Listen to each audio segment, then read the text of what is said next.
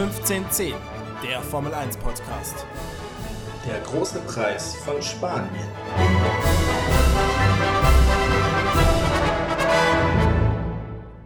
Herzlich willkommen zurück zur achten Ausgabe unseres Formel 1 Podcasts 1510. Das sechste Rennen, dieses Mal in Spanien im, ja, im Risikogebiet in der Nähe von Barcelona beim Circuit de Catalunya.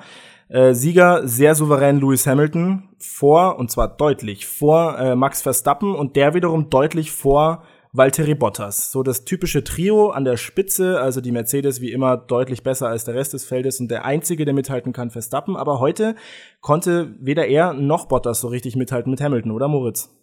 Genau, Risikogebiet in Katalonien, aber kein Risikogebiet an der Rennstrecke. Da war es mehr als dominant.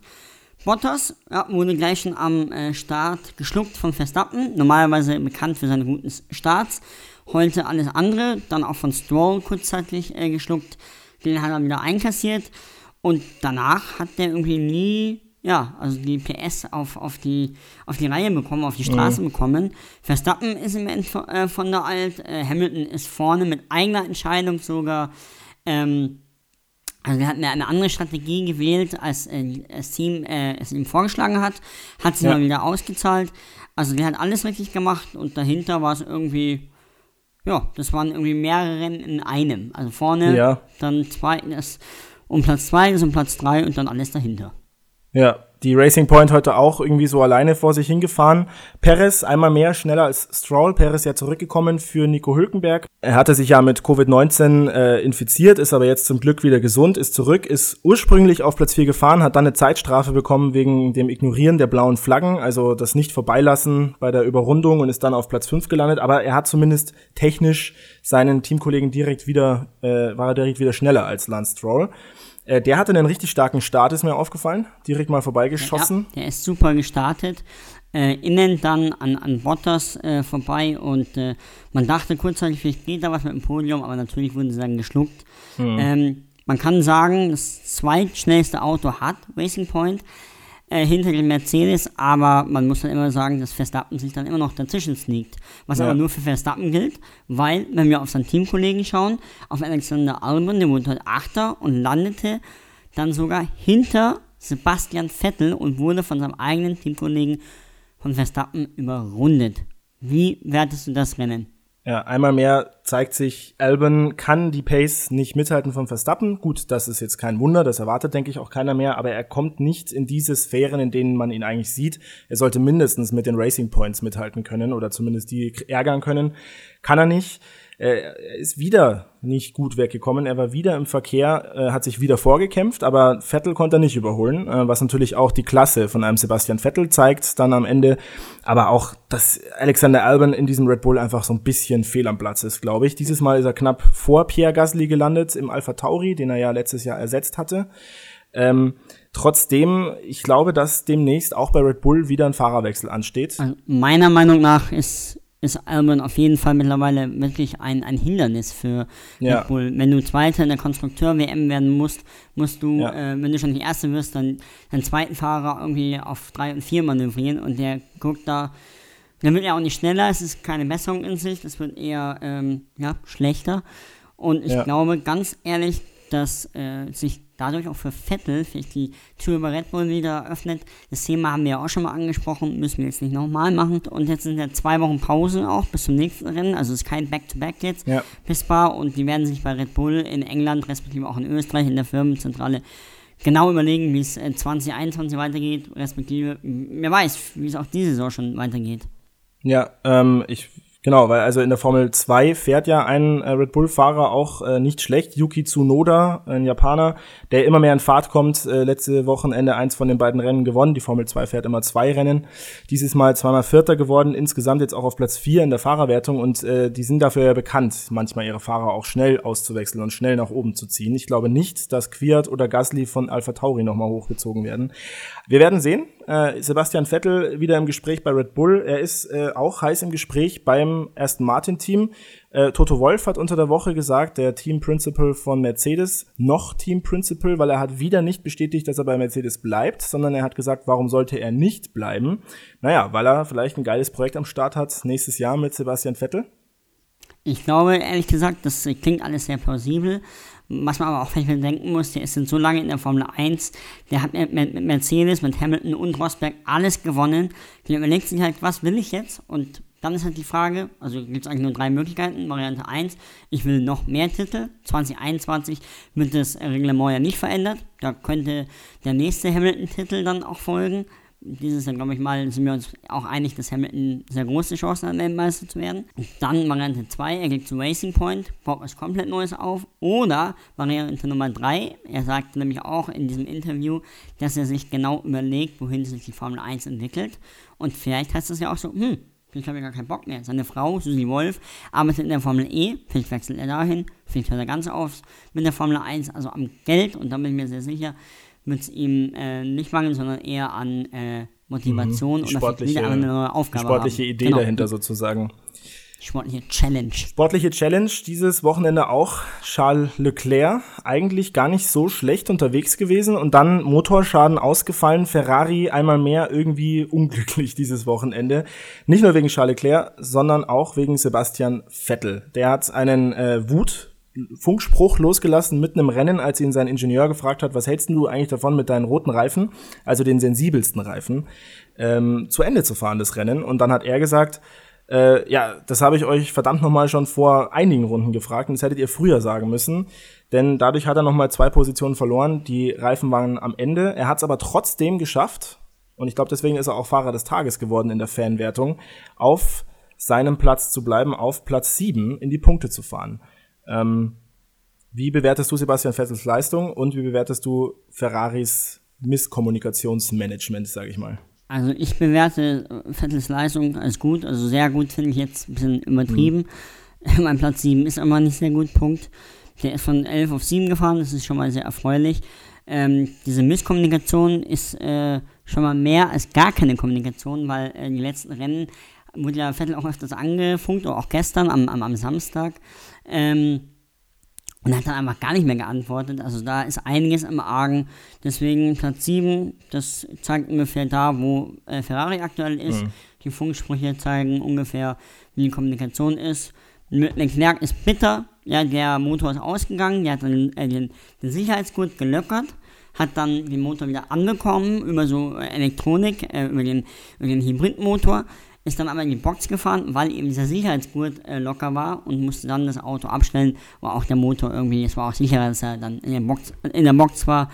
Im Endeffekt mal wieder, ich glaube, da können wir äh, alles mal zusammenfassen, ein gebrauchtes Wochenende für Ferrari mit sechs Punkten für Sebastian Vettel, aber ein Thema, was dir ja auch im Herzen liegt. Du bist ja auch einer, der verfolgt die Ferrari Academy sehr genau mit Antonio Giovinazzi oder auch Charles Leclerc, der ja auch gefahren ist.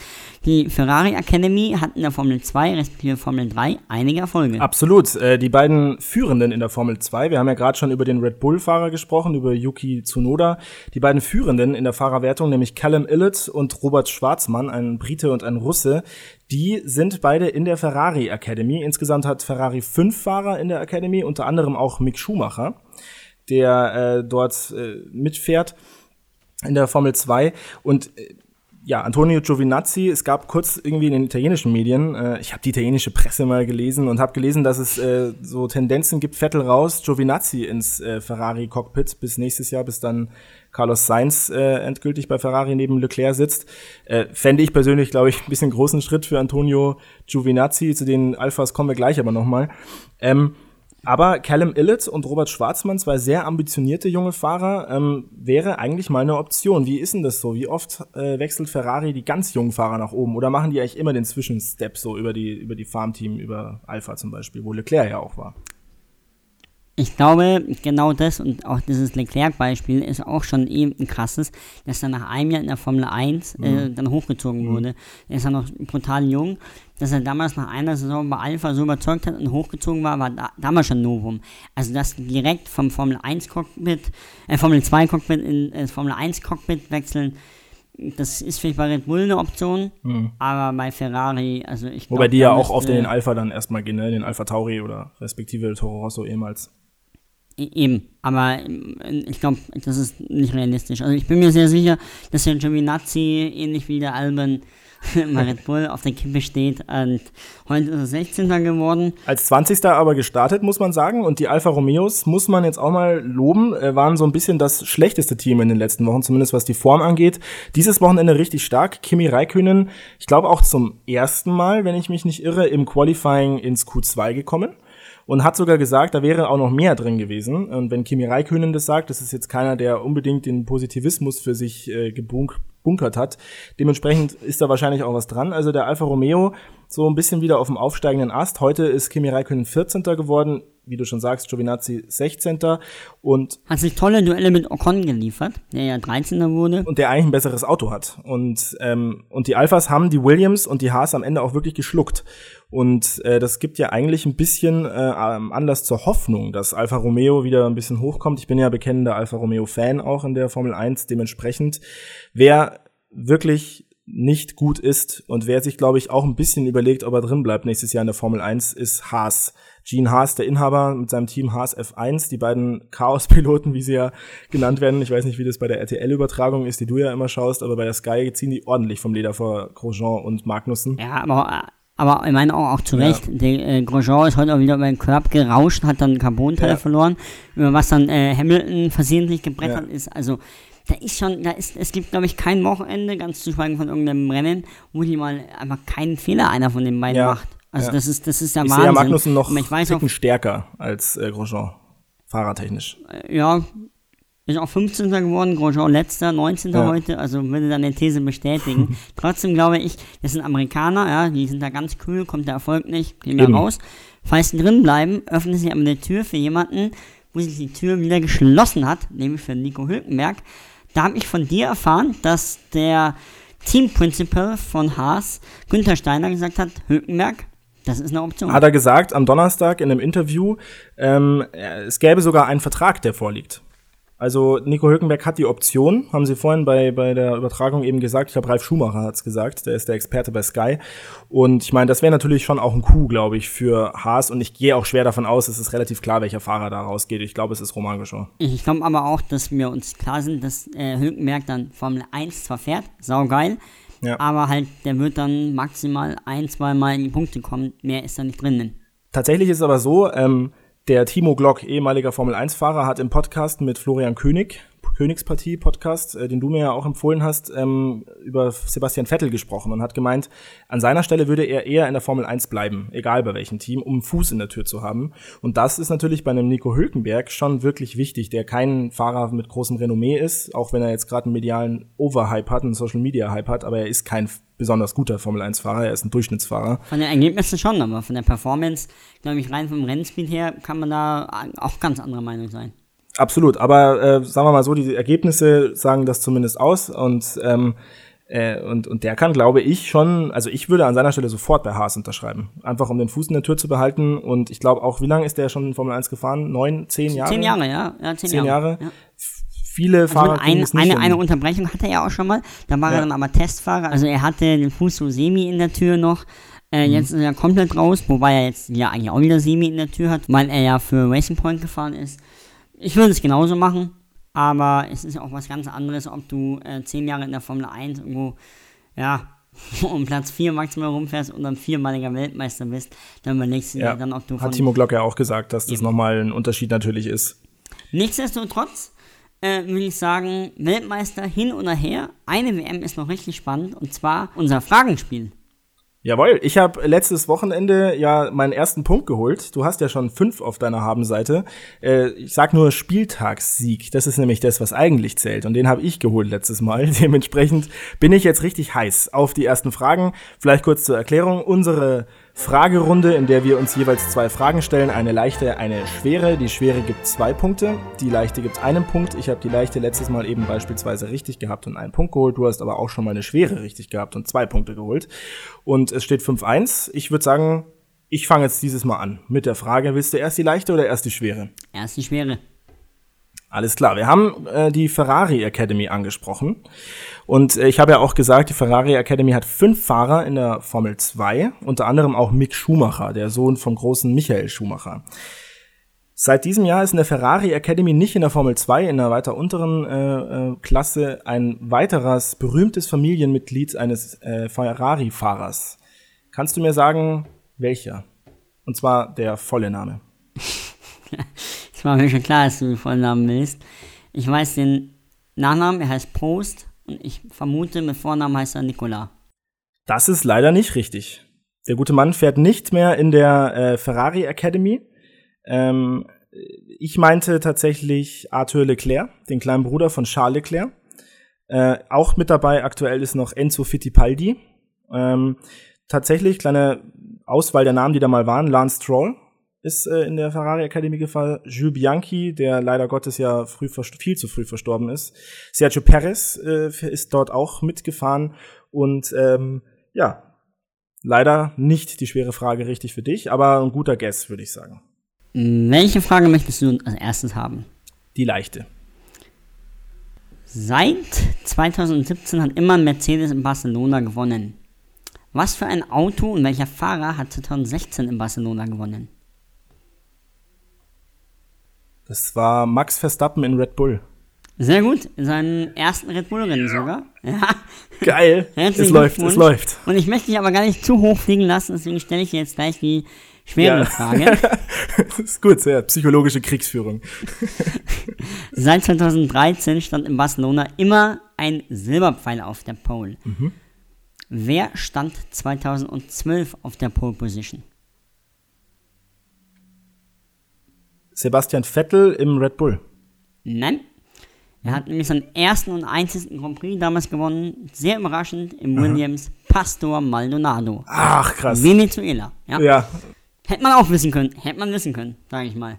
Ja, ja, hätte man wissen können, ja. Ähm, aber immerhin habe ich meinen Punkt geholt. Wenn ich jetzt jedes Mal einen Punkt hole, dann äh, könnte es auch was werden. Also 5 zu 2. Aber ich habe jetzt auch meine, meine leichtere Frage noch. Also du hast noch deine leichte Frage. Und äh, die kommt nämlich jetzt. Seit wann findet der große Preis von Spanien auf dem Circuit de Barcelona statt? Den gibt schon sehr lange. Ich würde sagen, seit ungefähr 30 Jahren. Also es wäre dann seit 1990. Es also sehr stark, die Richtung ist gut. Man weiß, man merkt, du hast einfach richtig viel Ahnung von Formel 1, aber es ist 1991 tatsächlich. Okay. Bitter. Es, acht Bitter. unterschiedliche Rennen gab es in Spanien. Also acht verschiedene Rennstrecken. Und ah, erst seit 1991 Jerez dann. zum Beispiel ja auch, Valencia. Jerez, genau, ja. Valencia. Auch in Barcelona gab es auch schon mal eine andere Strecke, tatsächlich. Ja, in diesem Sinne, ich hol auf. Zweiter Tagessieg. 5 zu 2, weiterhin für dich. Und äh, nächste Woche kein Rennen. Genau, nächste Woche mal kein Rennen, dann wieder ins Spa und dann kommen wir zweimal nach Italien. Wir melden uns aber trotzdem wieder mit einer Special-Folge auch wieder um 15.10 Uhr, dann am 23. August.